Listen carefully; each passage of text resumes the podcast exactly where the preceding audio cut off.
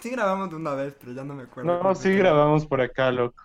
Pero bueno, bueno. que no grabamos. Ah, no, recién está, está grabando. Ahí entra el que. Bueno. Puro clickbait. Este programa es un clickbait. Literalmente creo que con este final de temporada subimos full las expectativas y al final solo es un episodio más de ¿por qué no hablamos huevadas en contra de los libertarios? Sí, ustedes se creyeron que les íbamos a tener un debate, que íbamos a tener invitados. La verdad es que este podcast está, está peor que nunca y con eso me refiero a que seguimos siendo solo los tres hablando huevadas. Es como, es como ese sticker, no sé si alguna vez les mandaron que decía, este grupo pasa por su peor momento. Así mismo de ahorita. No, nunca he visto Y- ese sticker, pero Literalmente. Y, li- y este es el final de temporada. ¿Cachas que ni siquiera hiciste la introducción, Pinzón? Sí, sí, Solo nos pusimos ya a hablar que- huevadas. Es que pensé que estábamos hablando solo por hablar, así que buenas noches. No, Ay, no. perdón, buenos días, buenas tardes, buenas noches, donde sea que nos estén escuchando. Bienvenidos al podcast. Tenemos invitados, es verdad, me parece que están teniendo algunos problemas, que es un clásico de este, de este podcast. Es mentira, Emilio. No de hay temporada. invitados, así que Sí, sí. no mientas a la audiencia, ya es muy tarde. Entonces, no sé, ¿de qué vamos a hablar? El Ricky va a hablar de su... Uy, ya se fue. Bueno, eh, El Ricky iba- va a iba a decir- justo se va. ajá, iba a decir, el Ricky va a hablar de su experiencia jugando StarCraft y tal vez, si es que se unen a, a nuestro futuro Patreon, pues le podemos poner al Ricky jugando, enseñándoles cómo jugar, Literal. creo. Mejor hablemos con honor a nuestro invitado hace dos podcasts atrás de que el Aucas nos va, nos va a reventar el fin de semana. Si así, Uh, sí, a, a mínimo cuatro, por lo bajo. Mínimo 4. está volviendo a llamar ahí Kevin. Espérenme un segundo. Les juro que esto no es un clickbait. Creo. Ya no sé la verdad. Dice Kevin que nos pasemos a Google Meet. Y el Ricky también se fue. Serio, A ver, Google Meet. Bueno, ya nada. eh, lo que acabamos de grabar, úsalo como audio del inicio. Es un cae. Una eternidad más tarde. Mierda. O sea, todo lo que. O sea, dices que Oigan, lo pero ¿y que no grabamos en no. Skype mejor? Porque aquí se nos va a cortar después de 40 minutos igual. Pero 40 si ahora sí, final de minutos es lo temporada, que sin el necesitamos debate, para con 40 hablar. minutos es suficiente, creo yo. Ya, ya, bueno. Ajá, loco. eh, eh, es, no aprendiste nada. Este capítulo es un clickbait. Nuestro podcast es un clickbait. Es verdad. Es la Es palabra del día de. so- alguien Somos un fraude. No, no, no somos un fraude, solo el capítulo de hoy resultó ser un click. Así se va a llamar literalmente. Espérate, voy por una cerveza. Sí, por favor, amigo. Si vamos a hacer esto, hagámoslo bien. Hey, ¿ahí me oyen? Eh, ver. Ahí Hemos sí. vuelto. eh, hemos ah, ¿entró? ¿Pudo entrar ahí Kevin? Parece. parece, parece que sí. Parece que el, el poder- la poderosísima tecnología de los herederos de Mao sí le gana a la democracia truncada californiana. Listo. Ah, Ahí está el resumen del episodio de hoy. No Sí, tenemos que grabar más. Mao, Mao 1, eh, Jobs eh, y Gates eh, 10.000. Pero uno siendo el número uno, Obvio. el obvio, mejor de todos. Obvio, el mejor. Chinese No, no. communism is best and only communism. Exactamente. Claro, claro, claro. Exactamente. Bueno, querida audiencia, eh, ya después de tantas cosas que han pasado en media hora, con casi 40 minutos, estamos de aquí, al menos con uno de los invitados. No sé si es que el Puma va a poder estar acá, así que probablemente tengamos que Espera, espera, espera. la tercera Después temporada, de pero todo igual este drama, el, el Puma no llegó. No llegó, vino y dijo que tenía que hacer una cosa. No me jodas, es en serio. Sí. ¡Ah! Vino y dijo, este es un podcast fallido y se larga. Sí, Bueno, pero, pero vamos, o sea, suena que nunca he estado en un podcast. No, no, no dijo eso. La verdad es que no, yo ni siquiera estuve aquí cuando llegó y se fue. Así que no estoy seguro de qué dijo. Pero Sí, dijo- Bueno, dijo que bueno, ahí- está, ahí está la izquierda, locos. Y que desorganizados, pero si no ha respondido In- incapaces, eh, ¿qué más? Eh, falta de, falta de duras, de- como de, de ñeque, por eso siempre perdemos. sí, Lo peor es que sí, la falta de organización es el problema más grande de la izquierda, ¿sí o qué? Siempre. Voy, Si voy a hacer un experimento y ver si es que el video. Si nos organizamos, aquí creo Ves, que man. podemos Ve, expropiar pa- parece, todo. parece que funciona, parece que funciona. Salud, Salud. salud. Eh, bien, ya, ahí estamos. Chucha, yo aquí matándome y el Puma ni aparece. Ajá, rajándote para poder es aparecer en el final de novias. temporada. Creo que No sé, la verdad. esa es la, la razón por qué Kevin no le cae ni Lenin ni, mar- ni el marxismo, hasta donde yo tengo entendido de lo que he podido hablar con él. Oye, oye, esa es, parte de esa la es una buena pregunta. Esa es una buena pregunta. ¿Realmente no te cae el... ¿Cuál es, cuál es la razón por la que dudas del- de esa parte de la izquierda?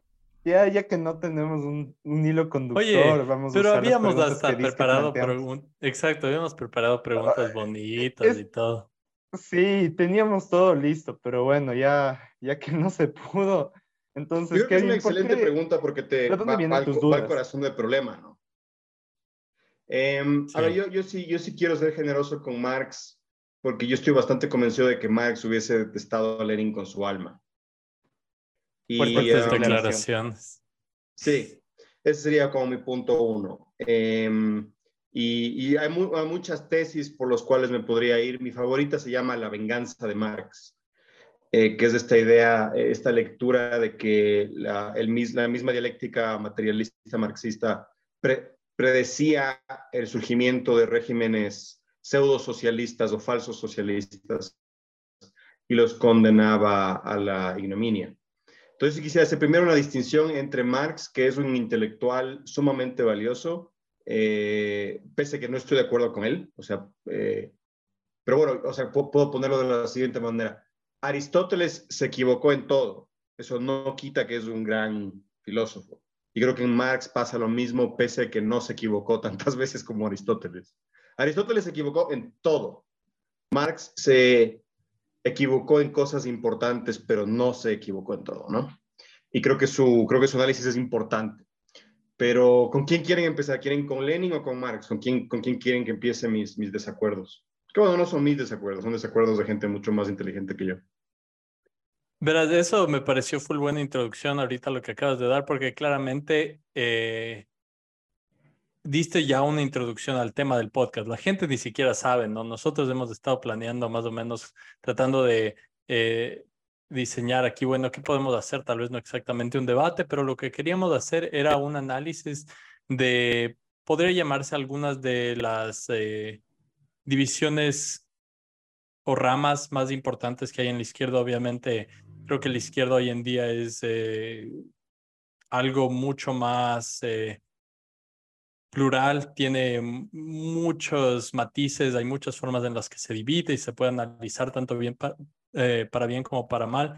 Pero una de las discusiones centrales que existió siempre en la izquierda ha sido un poco entre lo que se llamaría tal vez la tradición comunista eh, la eh, tradición que incluso se divide no más, no solo en comunismo, sino tal vez más específicamente en marxismo y después en las muchas ramas del marxismo, no marxismo, leninismo, guevarismo, maoísmo, etcétera, etcétera. Eh, y como contraparte tenemos la izquierda que se podría llamar un poco tal vez más la izquierda anarquista, socialista, diciendo no comunista, sino socialista, haciendo algo diferente, ¿no? Que las personas muchas veces escuchan socialismo y les da lo mismo, ¿no? Socialismo, comunismo, todo es lo mismo, pero eh, la izquierda se ha dividido muchas veces y podríamos decir que tal vez esas son eh, algunas de las ramas principales, al menos que salieron de la tradición eh, del siglo XIX, ¿no? Entonces aquí, Kevin, como tú nos acabas de dar una introducción muy buena, tú dijiste eh, a esta rama del marxismo, del comunismo, tal vez antes de separarle entre los diferentes exponentes, como tú ibas a decir, de quién quiere que hable, es eh, la rama que decíamos, bueno, tal vez le íbamos a traer al Puma, que es nuestro eh, marxista querido, a que venga a explicarnos ¿no? un poco acerca de esta rama, pero por desgracia el Puma está atendiendo, eh, está en sus marxistadas, como diría él, así que no puede llegar hoy. Pero sí tenemos aquí al Kevin, que nos iba a explicar un poco más de la otra rama, ¿no? Y tal vez en ese sentido nos puedes dar un poco de críticas más de la rama comunista, marxista, eh, que eh, decíamos, eh, tal vez hasta cierto punto yo hable un poco más de eso, dado que también tengo experiencia en esa tradición, pero en fin, una introducción larga, todo para dar un poco de contexto y para decir, podríamos tal vez empezar con, dijimos que vamos a criticar algunos de estos personajes, pero tal vez no sé si es que tú nos quieras dar un poco más eh, de, tal vez una introducción a tus influencias, ¿no? Políticas. O sea, tú dijiste, respeto mucho a Marx, aunque estoy eh, en desacuerdo acerca de muchas de las conclusiones a las que llegó. Entonces, eh, tal vez antes de irnos en contra de, de, Marx o de Lenin o de estos exponentes del comunismo, eh, no sé si es que nos podrías hablar un poco de las tradiciones políticas que te han influenciado a ti, de las, eh, tal vez las perspectivas o los autores que tú te sientes más identificado o que tal vez no, no serías tan crítico con ellos. No sé si nos puedes hablar un poco más de eso, como de tu eh, background político, por así decirlo, político ideológico. O sea, o sea creo que el, el, primer, creo que el primer punto de, de, para mí clave es justamente ser crítico incluso con la gente con la que estás de acuerdo, ¿no? Entonces, yo, yo he aprendido, por ejemplo, mucho intentando encontrarle errores a Noam Chomsky, por ejemplo. Y cuando encuentro un desacuerdo y un desacuerdo que yo puedo fundamentar, me siento bien conmigo mismo porque digo, wow, sé que perdería este debate, pero al menos entiendo cuál es mi perspectiva y es diferente la de él, ¿no? Y lo mismo me pasa eh, con figuras que respeto como Bakunin o como Kropotkin. Yo diría que, que, la barba de Marx es muy digna, pero la barba de Kropotkin es épica. Y para mí ahí se reduce el debate. ¿no? Kropotkin tiene la mejor barba, por ende es el que más, eh, eh, eh, más razón tiene. Es, es, es, directamente proporcional. No, no a ver, el, um, creo, creo que este, este debate, si no se, no se, no se resolvió en las diferentes iteraciones de la internacional, y obviamente llevó eventualmente a su muerte. Y, creo que esas, esas, esos debates entre lo que mucha gente llama la, la, rama eh, del socialismo liberal versus la rama del socialismo autoritario, o podríamos decirlo también eh, la izquierda estatista versus la eh, izquierda antiestatista, es un debate muy digno, pero creo que, es, creo que se reduce a eso, creo que es un tema muy académico a estas alturas que es muy digno, es muy digno de, estudiar, es muy digno de, deliberar y toda la cuestión. Eh, y sí me parece divertido que, el marxista haya optado por hacer cosas importantes y el, eh, el, supuesto anarca vino a debatir. Mi experiencia siempre era al revés, era como que los anarcas debatían por horas y, perdón, los marxistas debatían por horas mientras los anarcas eh, organizaban acciones directas, ¿no? Y creo que esa es una de las grandes diferencias hoy en día. Yo creo que hoy en día tienes ya ejemplos históricos de socialismo estatista chino, el ruso, eh, el vietnamita, el coreano, el cubano, a los que puedes referirte como eventos históricos y puedes también ver eh, instancias históricas de, de, la otra rama, ¿no? Es decir, eh, la revuelta en Ucrania, el ejército negro durante la guerra rusa, más recientemente, obviamente, los los levantamientos en Rojava eh, y uh, el ejército zapatista, eh, que, que, que, velan mucho por esa idea, la idea de la, de la acción directa. ¿no? Y um, eh, sí, o sea, si es que hubiese venido el Puma, yo, yo lo, mi, mi, argumento en contra de él hubiese sido que él no es marxista precisamente porque no está siguiendo el, el libro, el manual marxista, él está haciendo acción directa. Cuando vas a una protesta, haces acción directa cuando organizas, eh, cuando te organizas a nivel comunitario, haces eh, acción directa. Cuando educas, haces acción directa. Lo que un marxista estaría haciendo es eh, buscando el financiamiento para el Frente Amplio y buscando la reelección de Correa. Eso es lo que un marxista estaría haciendo, ¿no? Y luego buscaría hacer que Correa se, se vaya lo más a la izquierda posible, es decir, a través de la dialéctica vencer al keynesianismo. Eso sería como el gran proyecto marxista, ¿no?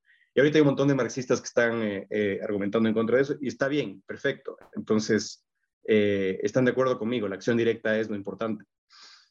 Em, para volver al debate, yo, si es que voy a defender a Kropotkin, por ejemplo, para no ser solamente el, el típico que lanza chistes en contra de Marx, sino voy a tomar una postura. Si voy a defender a Kropotkin, yo diría, Marx se basó en, Hegel, se basó en la, filosofía. Kropotkin se basó en la biología.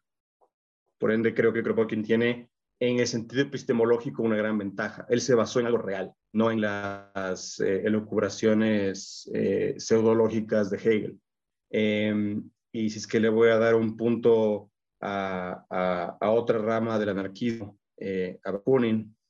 Bakunin quizás nos da la única predicción que se dio cabalidad en las ciencias sociales, que es esta idea de que en el futuro habría dos tipos de intelectuales, aquellos que sirven al capital y aquellos que se sirven a sí mismos.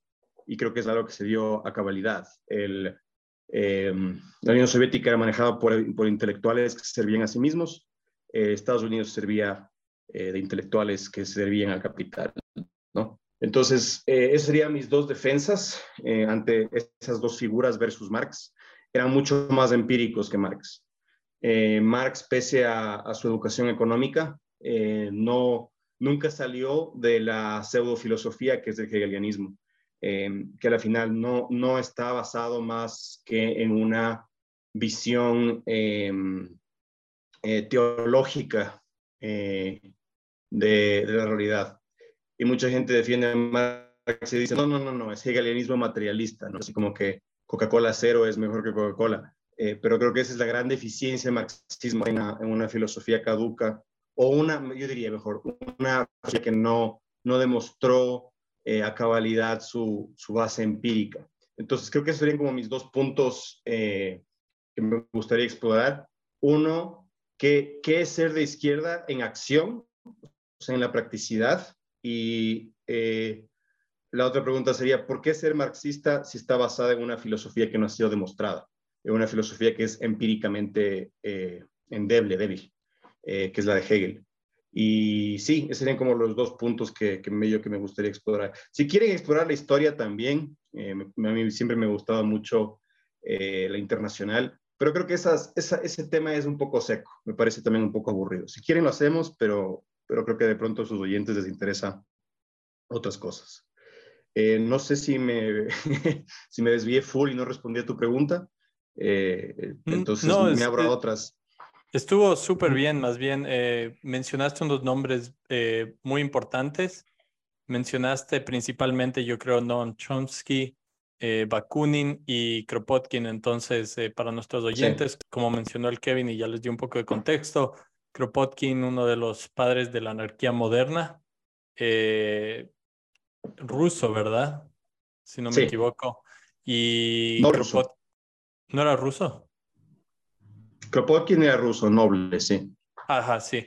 Y, eh, y sí, como tú decías, Kropotkin, eh, por ejemplo, sus teorías famosas muchas están basadas en la idea de la cooperación eh, y a través de viendo la biología ¿no? y la perspectiva de la evolución no como competición, sino como una práctica de cooperación ¿no? y que eso podría ser hasta cierto punto la base del, de, digamos, la, la siguiente etapa de desarrollo humano, ¿no? El, siguiente paso o eh, estructura económica, tal vez, como diría Marx, de, de, la, de la humanidad. Entonces, sí, eso, o sea, muy chévere y también el personaje de Bakunin también extremadamente interesante porque Bakunin, eh, por otra parte, él y Marx sí llegaron a ser eh, contemporáneos y hasta cierto punto colaboradores y un poco de enemigos, ¿no? O sea, no era que eran enemigos como tal, pero creo que ambos parecen haber sido personalidades fuertes y tenían sus, eh, sus conflictos así con la internacional, como mm. tú mencionas, ¿no? Entonces, eh, son todas figuras, en mi opinión, de las que podríamos hablar un montón y obviamente un episodio de un podcast no es suficiente para hacerle justicia, pero eh, sí, eso, eso me pareció chéverazo para hacer la introducción. Eh, José Emilio, no sé si ustedes tenían algunas preguntas, cosas que querían añadir. Antes de que José diga algo, estoy orgulloso de los chicos porque, porque han hecho preguntas, creo que por primera vez en el programa, sin que yo les tenga que decir algo o, o, pedirles que por favor piensen en unas preguntas. Es primera vez que yo no tengo que hacer todo, o sea, me toca igual hacer la gran parte de las cosas, pero al menos la preparación de material de este episodio han hecho ellos dos, así que salud por, por Richie y por Colorado. Muchas gracias. Saludos. Oh, wow, estamos bebiendo. Ahora, ahora uh... páguenme, de explotación. Ya que estamos hablando de la izquierda, páguenme. Yo, yo la verdad solo quería mencionar yo solo quería mencionar que me parece muy interesante que todo, todo lo que, no sé, alguien de derecha viene a escuchar sobre una pelea entre izquierdas es que la definimos por quién tiene la mejor barba. Obvio. Pero incluso, pero incluso dentro de las mejores barbas, tal vez podemos encontrar, no sé, algunas limitantes o errores. Si bien es cierto, existe un trasfondo mucho más empírico dentro de la teoría de, Prokop, de Kropotkin, ¿cuáles crees que fueron sus deficiencias en ese momento? Ahora, aquí quiero poner un, un paréntesis muy grande. Entendamos las limitaciones que tenía cualquier pensador en la época de la que Correcto. estamos hablando Es lo que a respecto a lo que tenemos ahora. O sea, a, a ver, o sea, ni Smith tenía una teoría completa, ni Marx tenía una teoría completa, creo que Correcto. peor, pero ellos dentro de sus limitaciones desarrollaron algo increíble y que fue un fundamento para lo que nosotros estamos estudiando y discutiendo y una de las peleas modernas, si quieren llamarlo pelea o guerra o como quieran decirlo, creo que hay que verlo como, como ladrillos del conocimiento que se fueron colocando y hay que reconocerlo. Entonces, tomando este, este paréntesis también, ¿cuáles crees que fueron la- esas limitaciones o errores que pudiste encontrar dentro de, de este pensamiento un poco más anarcosocialista? No sé si llamarlo de esa forma. Eh, bueno, Kropotkin es un gran estudio de caso porque, por- bueno, eh, el que mejor habla de esto es el biólogo Stephen Jay Gould. Stephen Jay Gould hace, hace como una apreciación de Kropotkin y él argumenta que, que Kropotkin le atinó, que esencialmente la biología apoya un modelo kropotkiano de cómo emerge la cooperación, es decir, la cooperación como una adaptación eh, que permite la propagación de genes, ¿no? Es decir, eh, eh, creo que ese es un punto para Kropotkin, también es su limitación. Es decir, él podía hacer, basar, basarse en Darwin, que en ese punto, digamos, eh, había evidencia contundente a favor de Darwin, pero no es ni cerca la evidencia que tenemos hoy. Entonces yo diría eso, diría que las limitaciones de Kropotkin son los límites de la biología de su época y que, y que como tú bien dices, sí propuso un ladrillo porque eh, eh, él, él, al menos dio una, una, lectura que se basaba en una realidad externa a la, la condición humana histórica e, europea de su época, ¿no? que es la biología, eh, es algo que Marx no, no tenía. Entonces, eh, creo que hay una, una, ventaja en Kropotkin, pero las limitaciones de Kropotkin son las limitaciones de su época. Es decir, Stephen Jay Gould era mejor kropotkiano que el mismo Kropotkin porque te da una perspectiva fundada en la genética, en la epigenética, en, en eh, el récord fósil, etcétera. ¿no? Y creo que eso también es eh, para mí la clave de todo. No es tanto Kropotkin versus Bakunin, anarcomutualistas versus anarcosindicalistas versus marxistas, sino eh, quién, quién es más epistemológicamente sano. Y creo que la postura epistemológica sana frente a la política y la economía es el escepticismo. Y creo que en ese sentido eh, Kropotkin gana porque buscó eh, evidencia o buscó luces eh, epistemológicas fuera de la argumentación política, fuera de la historicidad eh, europea y fuera de, de, su, de su condición. Eh, Kropotkin era tan ruso que era el paje del zar y el man renunció a eso. y tuvo una vida muy, eh, muy, muy colorida en ese sentido. Pero a, a, lo que voy con eso no es, no es, no es intentar eh, elevarlo al, al, nivel de héroe, sino decir que tenía este fuerte escepticismo, no solamente en contra del poder, sino en contra de su propio proyecto político. Es decir, eh, pese a ser de, izquierda eh, y estar dispuesto a pelear y a, sufrir y a morir por, por sus ideales, eh, buscaba una justificación externa a, a, los cánones políticos de su época, que es algo que creo que se le escapaba también a Bakunin hasta cierto punto y definitivamente se le escapaba a Marx. Entonces, sí, creo que las creo que esa es una de las ventajas de un, marxista, de un anarquista como Kropotkin. Sus límites son justamente sus virtudes epistemológicas. O es, la, es esa capacidad de reconocer eh, cuando uno no tiene un, un conocimiento perfecto que creo que es algo que le falta todavía mucho a ciertas izquierdas, es esa, es esa incapacidad de ser escépticos. Eh, hay, hay gente de izquierda que, que, que, van a irse a la tumba defendiendo a Putin. Hay gente de izquierda que se va a ir a la tumba eh, eh, defendiendo a- al Partido Comunista Chino. Y eh, Putin tie- y el Partido Comunista Chino tiene un nombre para esos izquierdosos, eh, idiotas útiles. Entonces, eh, si bien es un ejemplo que esclarece el tema, creo que también es un riesgo que, eh, eh, o mejor dicho, el primer deber de toda persona de izquierda debería ser no volverse un tonto útil para los poderes políticos. Creo que ese es como nivel uno, como eh, radical 101, no ser un tonto útil para el poder. Eh, sí, eso. Buenos consejos, buenos consejos. Eh, antes de movernos a la, a la siguiente pregunta, que más o menos tú ya estabas tocando un poco estos temas, eh, iba a resaltar eh, solo algunos comentarios de lo que tú mencionaste, especial de la parte de, digamos, tal vez del aspecto interdisciplinario de Kropotkin, específicamente con sus, sus bases de- epistemológicas en la biología, ¿no? Eh, no sé si es que, eh, obviamente, hay un punto donde las discusiones de, bueno, tal persona dijo esto, tal persona no.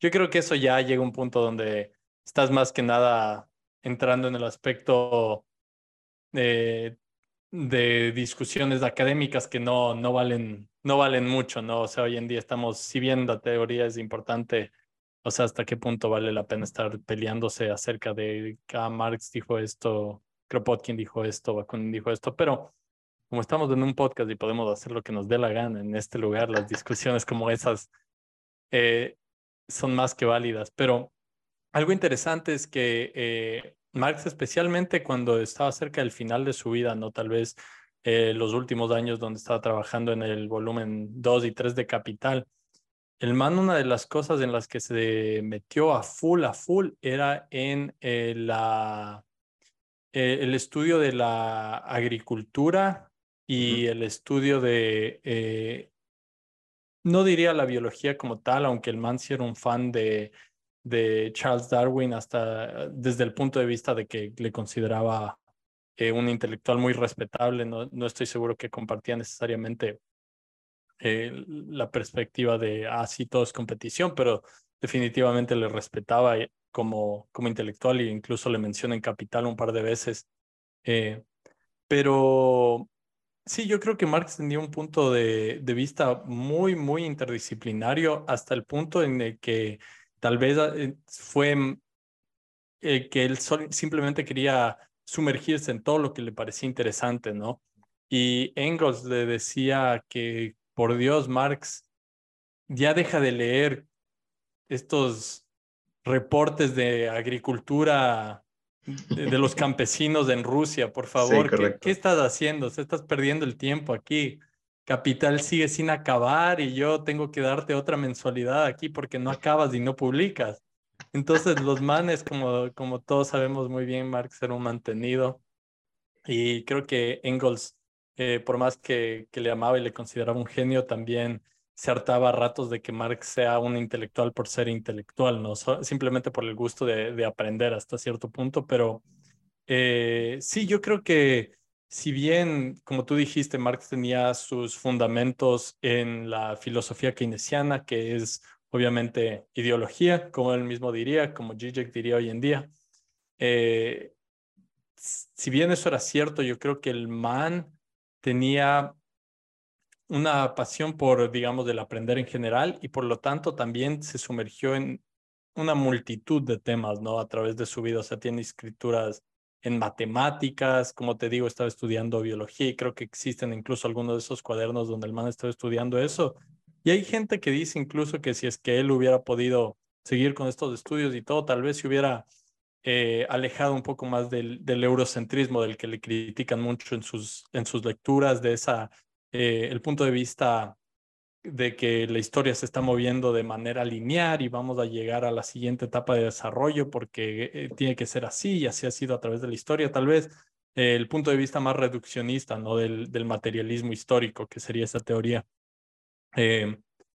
Así que sí, no, más que nada solo tal vez hasta cierto punto porque que estamos ahorita discutiendo este tipo de cosas y yo diría que, que Marx sí tiene un poco más de un fundamento que va más allá de, lo estrictamente eh, filosófico de Hegel, ¿no? O sea, tiene eh, la economía política inglesa de David Ricardo, tiene la política francesa de los, de los jacobianos y de, eh, incluso antes de eso, tal vez podrías decir, de, de la gente que estaba impulsando la revolución, revolución francesa, ¿no? La revolución burguesa que tomó lugar ahí, pero una mezcla, ¿no? De influencias. Y eh, eso nos lleva a eh, la siguiente pregunta. Un momentito, que un es... momentito, que estamos con el tiempo restante, nos quedan 8 minutos de la grabación de Zoom y tengo mucho miedo porque lo que nos costó meterla a Kevin, así que voy a mandarla a y Emilio es el Engels de esta grabación. Y volvemos con la siguiente pregunta, así que recién por nosotros Ah, a literalmente. a pero ya volvemos. Va un corte comercial, no En caso, nadie esperen, no esperen. En caso, en caso de que el Kevin no pueda volver, ¿quieres dar algún último mensaje? Eh, eh, supongo que mi último mensaje sería, eh, sí, aléjense, aléjense de los debates y ah, eh, a, lo que, a lo que practican acción directa a, a su manera y, y- y- no dejen que nunca nadie les diga cómo tienen que hacerlo. Eh, pregúntense siempre si es que estoy, si es que eh, estás, estás aportando al mundo o estás restando al mundo y, y procuren nunca ser idiotas útiles, ¿no? Eh, obviamente en este sentido no quiero decir que, que no hay que volverse un poco hipócrita en, este, en esta realidad eh, econo- económica en la que vivimos y que todos tenemos que, de cierta manera, ganarnos del pan. Eh, y, y no está nada de mal ser Marx ante Engels, si es que puedes, pero si es que no tienes un Engels y tienes una familia que mantener, eh, no seas como Marx. Sería como mis únicas dos lecturas. Está bien trabajar por tu bien y por el bien de, tus, de, los, de los tuyos. Eh, y si te consigues un sugar daddy como Engels, explótame. Pero si es que no, eh, labura. Y sí, serían como mis únicas dos apreciaciones. Ju- Justo iba Creo a que eso es lo una- que una- todos una vivimos broma ahorita. de- Justo iba a hacer una broma de, de periodista amarillista de preguntar que no, no creen que Engels ten- sentía algo más por Marx y por eso le mantenía así como que había algo más, creo yo, no, por una época no se podía explorar, pero de ley había algo más. Emilio, te- declaraciones. Y creo que con esto ya vamos a comerciales. espera, espera, Emilio, ¿te viste alguna vez la película del joven Marx? Esa que salió no hace mucho. No, no lo vi. Tengo entendido que es muy Tengo que homoerótica, ¿no? decir, sí, sí, hay, hay, hay unas escenas que son bastante homoeróticas, Muy bien. que creo que están haciendo alusión a lo que tú dices. En poco Muy bien, el Emilio quiere una, quiere una porno de Marx y Engels. El Emilio está pidiendo lo, lo prohibido. Muy bien. Bueno, vamos a corte comerciales y vamos a ver si podemos volver con Kevin, si no, eh, ya vemos cómo cerramos este episodio. Unos momentos después. Es el momento de la verdad. Y si es que el Kevin no se puede irse, ahora sí le acabo. Cacho, cacho. Literalmente debe haber escuchado todo lo que acabas de decir ahorita, creo. No, parece que no escuchó. Perfecto. Yes. Hemos vuelto, estamos Ah, perfecto. Lo hemos logrado, Sí. así que voy a tomar la posta de, de Richie que iba a hacer la, la, la siguiente pregunta después de toda esa introducción que dijo y este pequeño chiste que hicimos sobre Engels y Marx.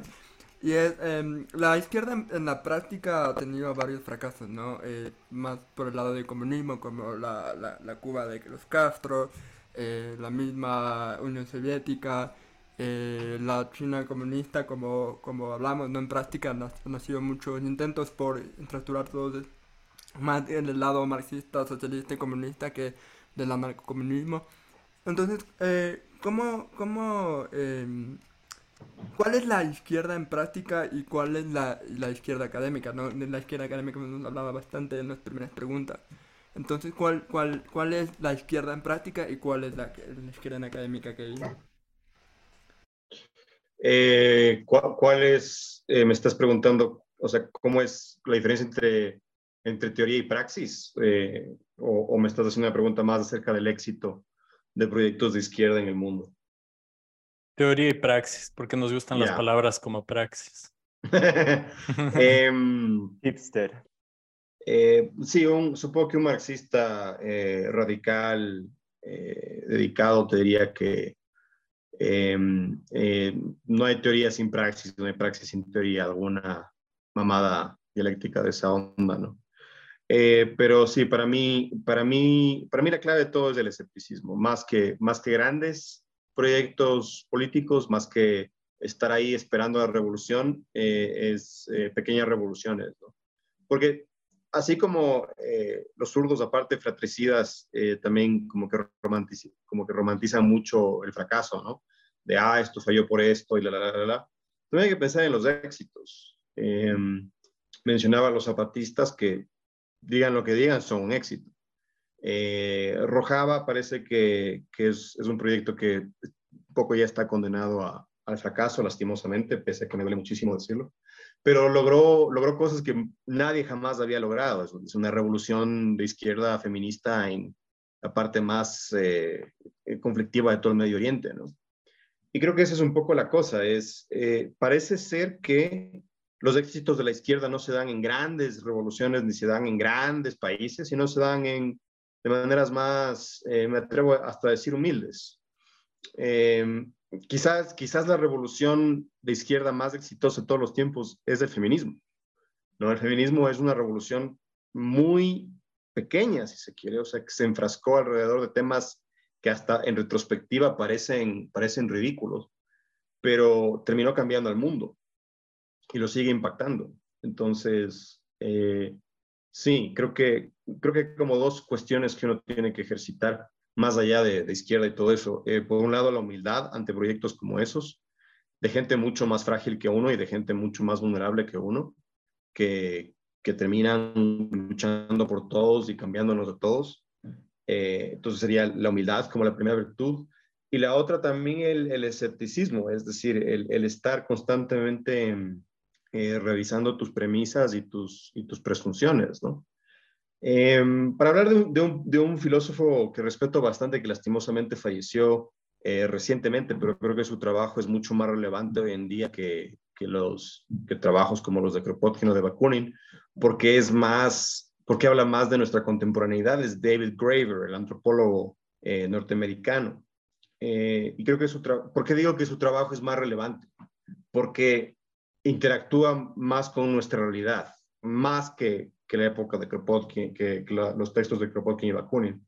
No quiero desmerecer la obra de esos, de esas personas y ciertamente no quiero desmerecer el trabajo de Marx, que también es importante leerlo aun cuando uno está en desacuerdo, eh, sino que eh, el, tal vez la clave está en eh, cómo vives tu vida, cómo mejoras la vida de tus semejantes, cómo eh, mejoras la vida de extraños, de personas que nunca has conocido, y ciertamente cómo te enfocas en gente que es más vulnerable que tú, eh, sean eh, personas de, de, etnias perseguidas o sean obviamente mujeres o personas de comunidades de minorías sexuales. Y, y sí, creo que yo, yo, diría que ahí está el éxito de la, de la izquierda, y me enfrascaría más en esos éxitos que en los fracasos. Eh, los éxitos son, son pequeños, pero son y, y, tienen un impacto eh, sumamente importante, ¿no? Creo que, creo que es muy común en gente que se llama de izquierda, especialmente hombres, que hay una tendencia a ignorar o incluso a despreciar esos, esos procesos. Eh, porque, porque nos sentimos justamente inseguros, ¿no? porque sentimos que, que la revolución debería ser grande y violenta y sobre nosotros cuando realmente es sobre, debería ser sobre la gente más vulnerable. Ah, y la, y la izquierda académica vale mierda. No lo tienen que saber. En tu cara, El esfuerzo, que, el esfuerzo que hacemos desde la academia a veces se queda excesivamente corto y a veces creo que cae en una, como tú dices, tal vez una guerra de egos más que en algo verdaderamente útil. Pero sí. me pareció una reflexión súper chévere y, creería que es como lo, como lo más importante con lo que tal vez nos debamos quedar de las miles de huevadas que hablamos normalmente. Y es el hecho de que probablemente para cambiar al mundo, hacer un verdadero cambio, tal vez lo que nos debemos fijar muchas veces es más en los triunfos pequeños que se están dando. Eh, creo que como tú dices, puede, puede caer que principalmente los hombres de la izquierda quieran esta revolución por un tema de egos, no me sorprendería sinceramente. Eh, Siento que nos Eh, van a Ahora, ahora es, es interesante, ahora nos va a linchar la izquierda este canal, es Perdón, perdón, perdón que te interrumpa. nuevo. Perdón, perdón que te interrumpa. Eh, eh, el, el mundo no les debe cambiar meramente porque ustedes insisten que cambie. Sería como mi, mi punto a todos esos eh, hombres de izquierda que se ponen la bandera y la camiseta del Che Guevara. La revolución no, no se trata de ustedes. El mundo no se merece cambiar porque ustedes quieren que cambie. Y ustedes no están para cambiar el mundo. Ningún hombre está para cambiar el mundo. Entonces, es ese tipo, justamente lo que tú estás diciendo, es ese tipo de mitos que tenemos que empezar a, a deconstruir para que ya me cancelen de una vez bien cancelado. Sí, te vamos a mandar al Gulag, Kevin. Bien. Yao, a Yao Ping no le gusta lo que acabas de decir. Ah, sí, eh, a ver, déjame ver acerca de esta pregunta. Yo creo que súper importante lo que tú mencionaste, ¿no? Que hemos tenido algunos proyectos políticos que tal vez eh, es probable, yo diría que muchos de nuestros oyentes ni siquiera hayan escuchado, ¿no? José Rojava, como tú mencionaste, eh, los zapatistas, que tal vez sí es un nombre más conocido, pero que probablemente la gente realmente no sabe de qué se trata, ¿no? Pero si es que estamos poniendo un poco en contexto esto, ¿no? Estamos comparando, digamos, como el Emilio decía, hablamos un poco de la academia antes de esto, hablamos de los textos de, Kropotkin, basado en, la biología, hablamos de Marx y tal vez su enfoque más filosófico-económico. Eh, pero ahora estamos diciendo, bueno, en la práctica, ¿qué hemos visto, no? Yo creo que la discusión de la práctica se enfoca muchas veces en, eh, bueno, los proyectos de izquierda siempre fallan, ¿no? Eh, terminan en capitalismo o terminan en, dictaduras de estados fallidos, como dirían muchos, eh, mucha gente en la derecha, y no solo en la derecha, pero incluso algunos de la izquierda criticarían, por ejemplo, digamos, a Venezuela, criticarían a, a China y dirían, eh, si es que eso es comunismo, entonces no quiero comunismo, porque la verdad es que estamos viendo muchos de los patrones de desigualdad, de eh, autoritarismo y abuso político, ¿no? Que vemos en el capitalismo. Entonces, si es que eso es lo que vamos a tener, entonces, ¿para qué queremos, no? Y tal vez dirían, ¿saben qué? Veamos mejor estos otros ejemplos, como tú pusiste, de, de poder descentralizado, donde las decisiones eh, y tal vez las estructuras políticas que se han formado no son convencionales. O sea, no estamos viendo un Estado como tal, sino estamos viendo asociaciones políticas que se centran en otras estructuras y relaciones y tal vez de organizaciones sociales más que relaciones sociales como tal.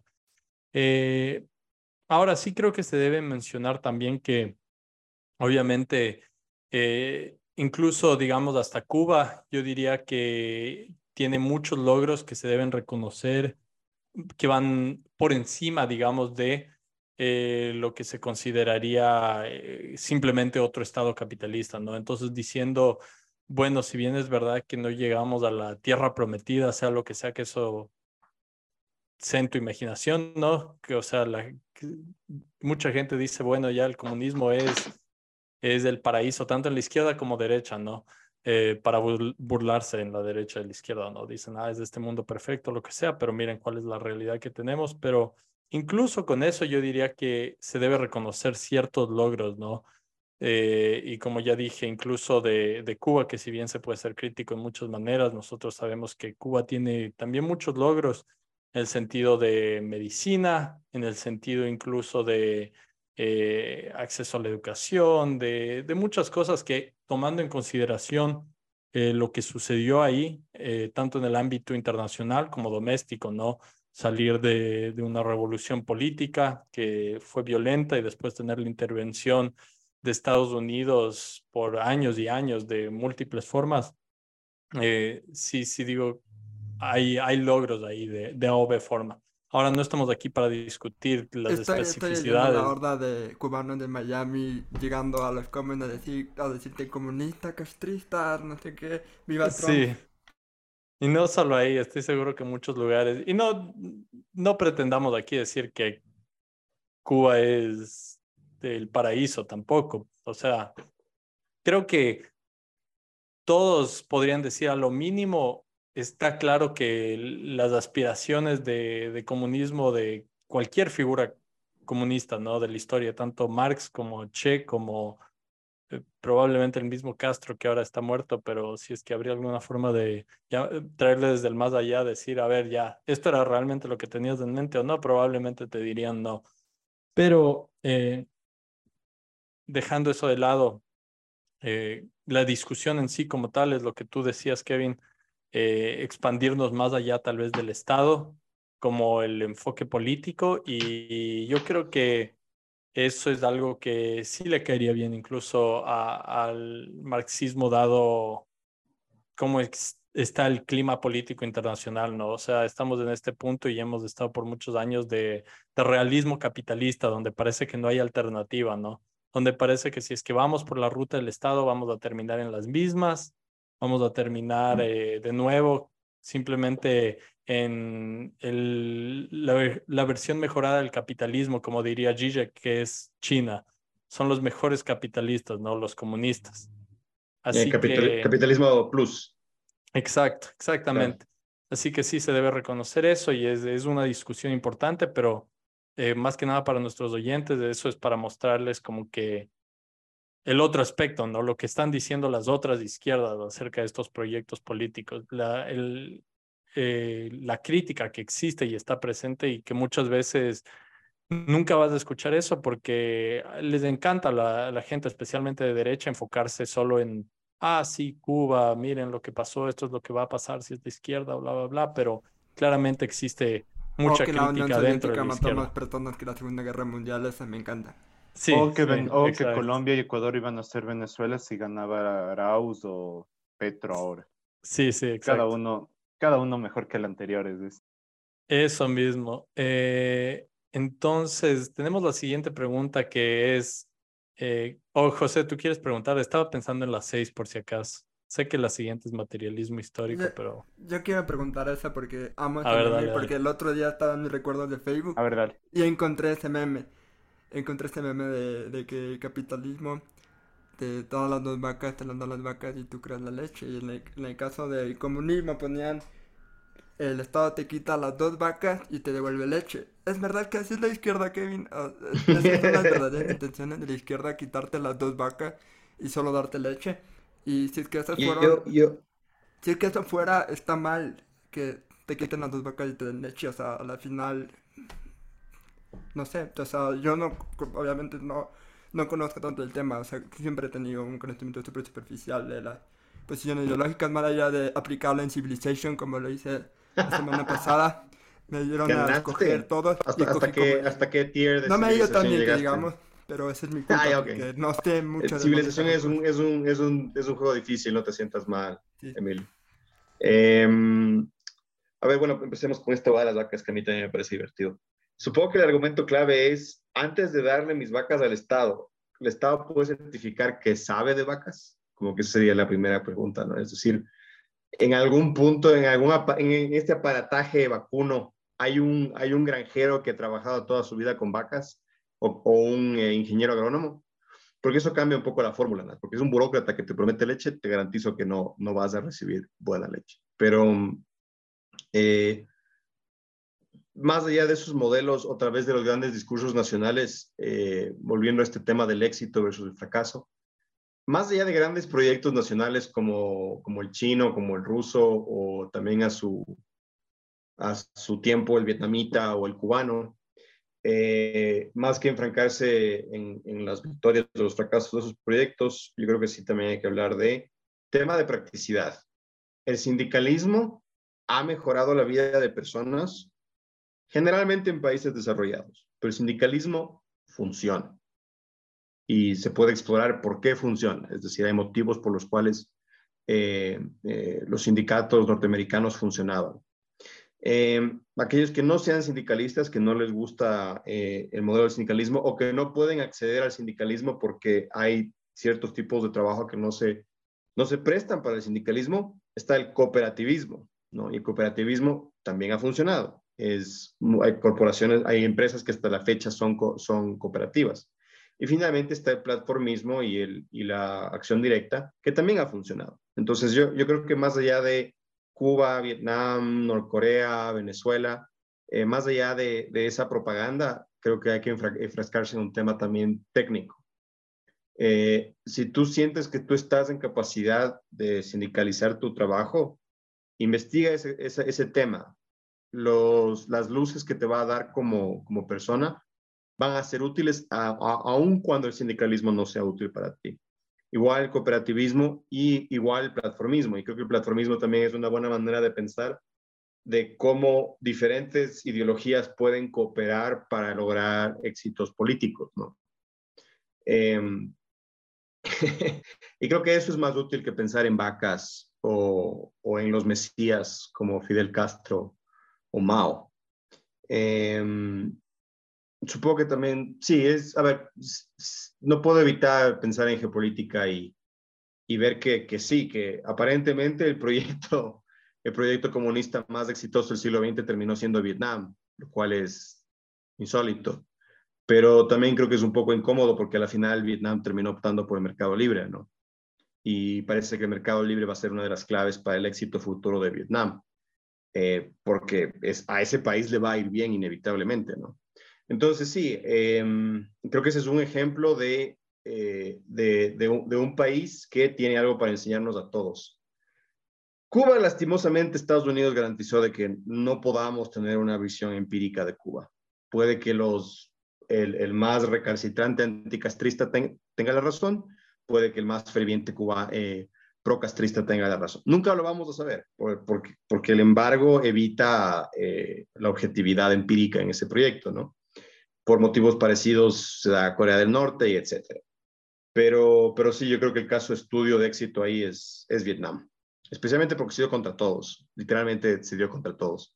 Se dio contra el colonialismo francés, contra el, el, el imperialismo capitalista eh, creador de mercados norteamericano y contra el chauvinismo maoísta eh, chino y les ganó a todos. Entonces, eh, un punto para Vietnam. Eh, mi Hard Out for Uncle Ho. Eh, y sí, Castro vale verga, lo siento. Sí, lo que sea Espérate. que te estén pegando los vietnamitas, por favor, reparta. Literal. Yo, yo, solo quería, yo solo quería decir una, una breve reflexión antes de creo que ya las últimas preguntas. Podemos pasar discutiendo toda la tarde qué modelo puede ser exitoso y cuáles han funcionado y encontrar que de alguna forma empíricamente hay lugares donde ha funcionado cada cosa, por más rara que parezca. Pero al final del día, el problema es que todo depara en algo que lo estamos sintiendo y que seguramente va a terminar muy mal, que es la crisis del cambio climático.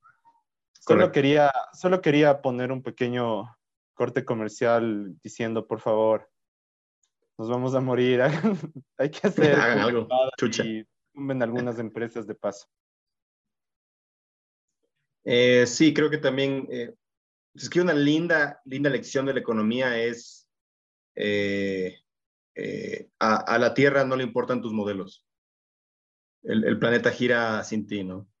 Lo cual es un poco preocupante porque al final los que, los que viven diciendo eso terminan siendo los fachos, ¿no? Es decir, ellos te dicen que, que todo es demográfica y geografía.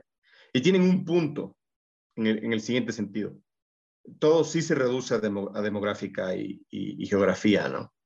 Eh, y el cambio climático va a ser la mayor prueba de, esa realidad, de que la demográfica y la geografía eh, nunca se van, independiente de tu modelo económico.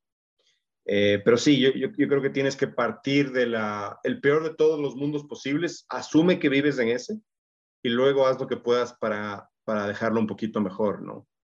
Eh, porque el, peor de todos los mundos se viene, como tú bien resaltas, ¿no?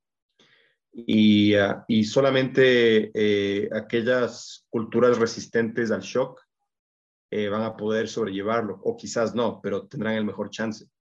Y así hago círculo completo porque vuelvo a Kropotkin. Si es que algo nos salva, no va a ser la autoridad.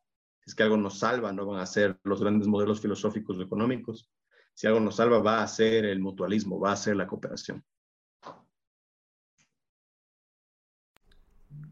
Esa es una una declaración interesante porque creo que hay un argumento que desafortunadamente cada vez parece más válido que incluso creo que Gigi, que es eh, una de las personas que más o menos eh, sigue esta, esta línea de, de argumento cuando le preguntan, no, ¿por qué eres comunista? O sea, en el siglo XXI, después de todas las cosas que hemos visto, realmente, ¿por qué sería alguien comunista, no? Y en parte por lo que él dice, bueno, creo que necesitamos algo realmente diferente y radical. O sea, yo uso esa palabra de la forma tal vez más como que para, eh, para alterarle a la gente, ¿no? De decir, oh, comunista, sí, porque sabe que es una palabra que altera a la gente, pero eh, si es que tal vez nos tomamos un poco más en serio lo que significa el autoritarismo que viene con, con la palabra comunista ¿no? en el siglo XXI, más que nada por los proyectos políticos que han representado esa, esa identidad eh, ideológica. Hay hasta cierto punto eh, la pregunta de, bueno, realmente lo que necesitamos que todos nos pongamos de acuerdo y bueno, esto es lo que vamos a hacer, eh, qué tal que todos voten descentralizadamente, ¿no? Ya sea a través de diferentes países en el mundo o incluso más descentralizado, ni siquiera países, pero al nivel de sindicatos o de eh, organizaciones de la sociedad civil, etcétera, etcétera. Eso o realmente lo que necesitamos es simplemente una institución, ya sea de nuevo a nivel de país o más grande incluso, que dicte, ¿no? ¿Saben qué? Este es un problema tan serio, el cambio climático como ejemplo, que no tenemos tiempo aquí de estar ah, poniendo a que todos estén de acuerdo, que, ¿sabes qué? Hagamos la votación en eh, la ONU, el General Assembly de la ONU para poder decidir si es que vamos a seguir la, el, las convenciones de París de esta vez o que vamos a cambiar, Estados Unidos se sale todo, ¿saben qué? No, simplemente ya no se va a producir tal cosa, no vamos a explotar eh, los recursos en tal país, tal país, tal país. ¿Y por qué? Simplemente porque así es y punto, ¿no? O sea, un punto de vista mucho más eh, autoritario y que tal vez hasta cierto punto, como dije, gente como Zizek diría, ¿sabes qué? Eso es en realidad lo que necesitamos, no necesitamos más de, de, liberar, y más de cooperación, si no necesitamos eh, el autoritarismo que viene con el comunismo, ¿no? Y que eso él diría, por lo tanto, yo me considero aún hasta hoy eh, un comunista eh, old school, por así decirlo, ¿no? Un comunista autoritario, tal vez marxista, leninista o como quieras ponerle, ¿no? Y, tengo que decir, es un, poco es un poco atractivo, es un poco atractivo. Hay algo de eso que, que, que suena bien, ¿no? Eh, sí, bueno, eh, no por nada Shishik vale verga, ¿no? Eh, ya, ¿qué quiero decir con eso? Yo, yo, siempre digo eso y, voy a resumirlo de la siguiente manera. Yo creo que ese discurso de Zizek es un, es un discurso que él heredó de Trotsky.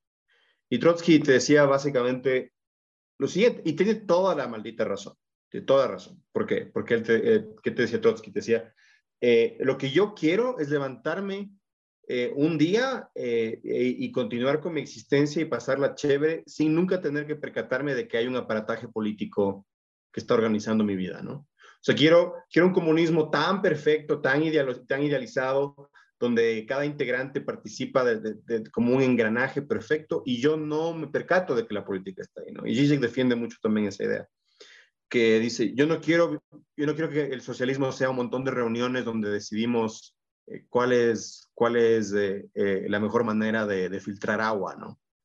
Em, entonces, sí, lo que te está vendiendo Gigi, que es una abdicación de responsabilidad personal. Em, y, y sí, la solución a eso es republicanismo clásico. Es decir, hay una cosa que se llama la red pública. Para que funcione, todos tenemos que participar. Y hemos intentado darle el poder a los filósofos reyes, a los iluminados, y nunca ha funcionado.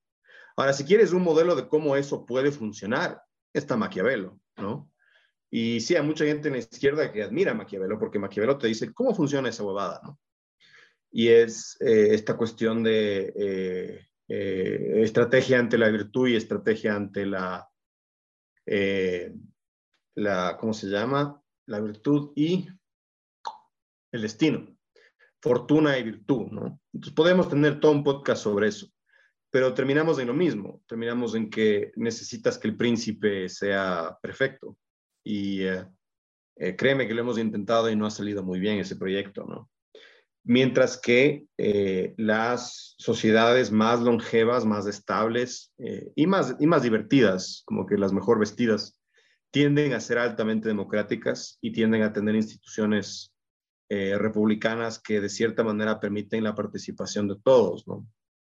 está Suiza, está la Serenísima República de Venecia, eh, están proyectos también de, de, eh, acción directa como los zapatistas, eh, como Rojava, que, bien pueden ser efímeros, pero nos dejan lecciones importantes. Entonces, en eso yo soy totalmente antitrotskista y soy totalmente anti, anti. Yo creo que la abdicación de la responsabilidad es lo que nos trajo a este punto. entonces, sí, creo que, yo, creo que yo siempre he dudado del proyecto del Mesías hay, hay, algo en mí que es muy poco católico, lo siento. Eh, chévere, No, no. creo, no, creo, no creo en el flaco Inri. No, y tampoco creo en, en, en, Mao o en... Eh, eh, yo creo que China también es un excelente ejemplo ahorita. Ese país está viniendo abajo y la solución del partido es darle más poderes al, al jefe central, ¿no? Ahorita y más sí creo y que más y más poderes que necesitamos un episodio de China, pero urgente, porque sí, es verdad, lo que tú estás diciendo ahorita, hay muchas cosas súper, súper importantes que están sucediendo ahí. Es más, yo creo que contigo mismo deberíamos hacer un episodio de China pronto, porque sí, sí necesitamos, sí. necesitamos analizar eso, pero como tenemos que seguir y ya estamos llegando a las últimas preguntas. Eh, yo solo diré que con lo que dijo Kevin de la República Clásica, yo le intenté mi partida de Civilization y sirvió hasta que Montezuma de la nada creo que encontró petróleo y pasó de la, de la era industrial a la era atómica creo que tres turnos y empezó a valer. Así que es un, eh, como creo que todos los modelos políticos ya sean de cualquier lado político sean que muchas veces en la práctica sirven hasta que alguien más encuentre un recurso muy importante y todo se va a la mierda. Esta es mi aportación. La geografía se ríe de todos, es lo que dice el Emilio. También conocido como el Engels de este podcast. el, que ah. mantiene, el que mantiene las luces prendidas y las cosas funcionando. Literalmente, el Emilio es el Engels de este podcast. Él es el que en vez de poner dinero pone mano de obra todos los días para que funcione. Es hermoso. Ese, ese, es el mutualismo de, de este podcast. Eh, claro. Eh, una pregunta que queríamos hacerte tal vez sí tiene que ver con lo que estábamos diciendo justamente ahorita hasta cierto punto, porque tal vez para entender estos proyectos políticos que, que hemos estado criticando y estas eh, ideas, la, filosofía, como dijimos, de, de Marx, que eh, él en realidad lo que estaba haciendo era tomar la filosofía de Hegel. Tienen 10 minutos, así que dale, repite a ver, la filosofía de Hegel, ponerle de, que está de cabeza, ponerle en los pies, ¿no? ¿Y el que, por qué dice eso? Porque él dice, sí, estamos viendo una dialéctica aquí en la historia, el desarrollo de la humanidad, pero no es una dialéctica ideológica, no es como dice Hegel, una progresión de, de esta idea que se está realizando cada vez más en las formas políticas hasta llegar a la perfección. Marx dice, no, esto se trata de acerca de las relaciones sociales, ¿no? Y de las relaciones sociales que a través de el trabajo están realizando eh, la historia como tal, están creando la superestructura política, ¿no? En la que existimos eh, los seres humanos como eh, diferentes sociedades, ¿no? Desde la sociedad tal vez primitivo comunista que ellos llamaban, sería las comunidades más egalitarias al nivel básico, después moviéndonos hacia los primeros imperios, con emperadores, después moviéndonos hacia el feudalismo con diferentes, eh, no reyes, sino amos feudales que tenían tierras y trabajaban eh, sus obreros para ellos y de ahí finalmente al capitalismo, ¿no? Entonces una progresión de la historia, desarrollo lineal, pero finalmente todo eso basándose en el análisis de, las relaciones sociales, ¿no? El análisis materialismo de la historia, materialismo histórico. Entonces queríamos eh, que tú nos cuentes un poco tal vez acerca de tu crítica de esto, porque no vamos a necesariamente decir, pues tú, si es que quieres hasta cierto punto decir, eh, me gusta esa idea, también obviamente puedes decir lo que sea, pero me imaginaba que de tu parte iba a ser un poco más la crítica, ¿no? Así que sí, solo eh, para cerrar un poco tal vez en esto y dar el, eh, firmamento teórico a nuestros oyentes del materialismo histórico, que es en gran parte lo que se basa el trabajo de Marx, y tal vez que por qué no te parezca lo mejor o por qué tal vez, si es que tú eres un materialista histórico, entonces cuéntanos por qué te gusta. El, el, problema de la, de un, de, eh, de. El problema filosófico empírico de un proyecto como, de cualquier dialéctica, digamos, es que con un contraejemplo eh, se destruye, ¿no? ¿Qué quiero decir con esto? Eh, mencionaste justamente las superestructuras. Eh, y la yo te digo, muéstrame la superestructura, tú me vas a decir, no, loco, es como el agua, el capitalismo es como el agua y tú y yo somos un pez y el capitalismo está en mí, está en ti, está en, en el aire, ¿no? Entonces, eh, es irrefutable, ¿no? O sea, no, no, puedes, no puedes dar un contraejemplo, pero lo que sí te podría decir es, no hay tal cosa como una superestructura política que sobrevive a una crisis demográfica o una crisis eh, geográfica. Por ende, no existen las superestructuras políticas, son conceptos. Y el, un, concepto solamente es útil eh, siempre y cuando te dé luces ante una realidad externa a la condición humana. Entonces, eso por definición Marx no te puede dar. Entonces, lo que yo más que una crítica, eh, diría que tienes un montón de deber adelante tuyo si quieres demostrar que la dialéctica, primero que una dialéctica es, es, es, un orden lógico viable en el universo más que la aristotélica, más que la analítica. Eh, segundo, que aplica la historia, ¿no? Que hay tal cosa como un solo motor a la historia. Y luego tienes que demostrar que ese, ese, ese proceso histórico lleva a superestructuras eh, políticas claras y concisas, ¿no? Y durante todo ese proceso, gente mucho más inteligente que yo te va a dar contraejemplos.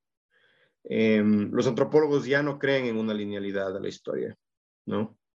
Eh, los sociólogos ni hablar pero los sociólogos son un excelente ejemplo de cómo eh, toda, toda la crítica estructural viene de Marx, ¿no? Entonces, todos los sociólogos son hijos de Marx. No necesariamente eso les hace marxistas. Entonces, irónicamente hay una dialéctica, ¿no? Algo así como que la, hay, estamos en un proceso de síntesis donde pasamos de Marx a los sociólogos. Eh, pero eh, creo que eso le deja un poco en duda a este gran proyecto de la, eh, de la dialéctica materialista, ¿no? Y eh, también diría que hay mejores discursos alternativos que podríamos explorar en otro, en otro podcast, porque creo que ya eh, el Rich está desesperado por, por aplastar el botoncito de dejar de grabar. No, yo por mí seguiría, pero no, estamos, eh, Rick está con una hora adelante, entonces ah, estamos con el tiempo medio justo y como está trabajar, cuando todos trabajamos. Es verdad, hay que trabajar mañana. La hora esta tarde. Así que rápidamente la pregunta random final de la temporada. Para todos los que no pueden entender eh, mucho lo que hablamos hoy, una abogada, por ejemplo, eh, eh, ¿Jesús hubiera sido marxista o anarcocomunista? Eh, claramente anarcocomunista. Anarcocomunista. Sí, de largo. No lo pensaría ni dos veces. wow, claro, wow, o sea, wow. Eh, Esperen un momento. Yo les y, voy a decir por qué Jesús sería marxista-leninista, pero primero sigan con sus preguntas o sus respuestas. Eh, yo creo que sería, eh, bueno, la verdad ni siquiera sería, ¿qué sería?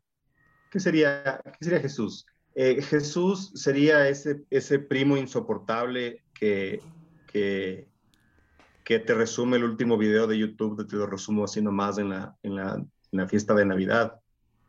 Eh, porque porque se siente que, que, nadie le está prestando atención. Ese sería básicamente Jesús. Sería, sería ese primo anarca insoportable. Sería un cripto, bro. Jesús sería un cripto, bro. Yo, yo, ahí, yo ahí difiero un poco. Yo creo que sería más que nada como un hippie. Sería ese hippie insoportable que solo dice, o sea, literalmente todos somos amor, somos energía y vamos a existir en el mundo y el universo. Sería no sé, sería el peor, como que el peor tipo de hippie. Es ese pana hay, que te dice en plena fiesta hagamos yoga. Es ese ajá, exacto, exacto, es el que te dice. Ajá. Está bien, está bien. Pero, ganaste, ganaste, pero, sí, sí, pero, sí. pero al momento de decirle en tema de política, él diría, definitivamente soy de izquierda, no creo en las, en las estructuras que generan desigualdad, o sea, completamente anarco, anarco realmente. O sea, no, Al César no- lo del César, decía el hijo de puta. Eso no, Ricky, Verás, verás, te tengo que cortar. No, no, dilo rápido. Ya, ya, ya. Verás, lo, lo diré rápido. Jesús, yo creo que sería marxista-leninista porque primero él llegó y él decía, yo soy el hijo y estoy representando al padre, ¿no? Ustedes llegan al padre a través de mí. Entonces, Es eso. ¿qué? Más claro que Lenin y Marx, por favor. O sea, está, se escribe solo. De ahí, eh, parte 2, el man cuando ya estaba como que diciendo, bueno, cuál va a ser la estructura de la iglesia, lo que sea, todo, dejó a, a ¿quién era? ¿A Pedro, a que sea la fundación, ¿no? De la iglesia católica, la roca, Pedro, lo que sea, pero yo creo que claramente el man creía en estructuras eh, él no decía que la iglesia tiene que desaparecer, él decía, bueno, la iglesia es medio corrupta, sí, y hacen tonteras, pero eh, tenemos que formar una nueva iglesia en la verdadera fundación, ¿no? Y entonces, por lo tanto, era como que decir, vamos a tomar el Estado y vamos a hacerle el Estado de los trabajadores, que es eh, la, fun- la fundación de la política, el praxis leninista marxista, ¿no? No es la destrucción del Estado como tal, sino es la destrucción del Estado capitalista para formar el Estado de los trabajadores. Y, Y sí, muchas o sea, gracias. esa, Muchas ese es gracias. por qué Jesús es un marxista-leninista. Y se acabó la temporada, señores. Se acabó la Señora. temporada, así es. Muchas Gracias por Kevin, invitarme, muchachos. Avisa para un D&D. eh, hace- Ah, Sí. este sábado hay. ¿Quién quiere asistir este sábado de ley? así Yo es. estoy un eh, poco ocupado. gracias a ¿no? toda la Es- gente es- por acompañarnos Escríbanme, esta escríbanme temporada. para, para coordinar. De una. De Que una. cague, yo sí me apuntaría algún rato. El sábado, ¿a qué hora le vas a hacer? Es todo el día. Generalmente empezamos a las 10 de la mañana y nos vamos hasta que lo que dure. Qué denso, sí son densas esas sesiones, ¿para Sí. qué? Tal vez, oigan, deberíamos hacer un episodio de Bad Habits, una, se- una sesión ahí de D&D. Me parece Bueno, buena tal vez no, tal vez no un episodio, pero aunque sea una sesión ahí No, nosotros. no, sí, sí está bien. Una sesión. Podemos hacer un one shot. necesitamos- Sí, necesitamos ajá, material. algo así. Así es. Ya Buenas. mismo se corta y. Así que ya sí, ya mismo se corta. Ah, seguimos grabando, yo creía que estábamos por haber venido esta temporada, por habernos escuchado. También quiero dedicar rápidamente este episodio a mi perrita, que no sé, no sé si le gustaba la, la política ni nada, pero, pero creo que si, si uh, se podían elegir representantes de ella hubiera sido anarcocomunista, así que gracias niña por todo y te quiero mucho y te extraño. Eh, gracias a la audiencia por, escu- por escucharnos de esta temporada y nos vemos en septiembre, me parece octubre, con algunos cambios. Queremos también agradecer a, a los invitados de esta temporada, que como siempre han sido maravillosos todos y cada uno. Gracias por apoyarnos, gracias por eh, eh, apoyarnos con las ideas que hemos tenido, con las preguntas que hemos tenido.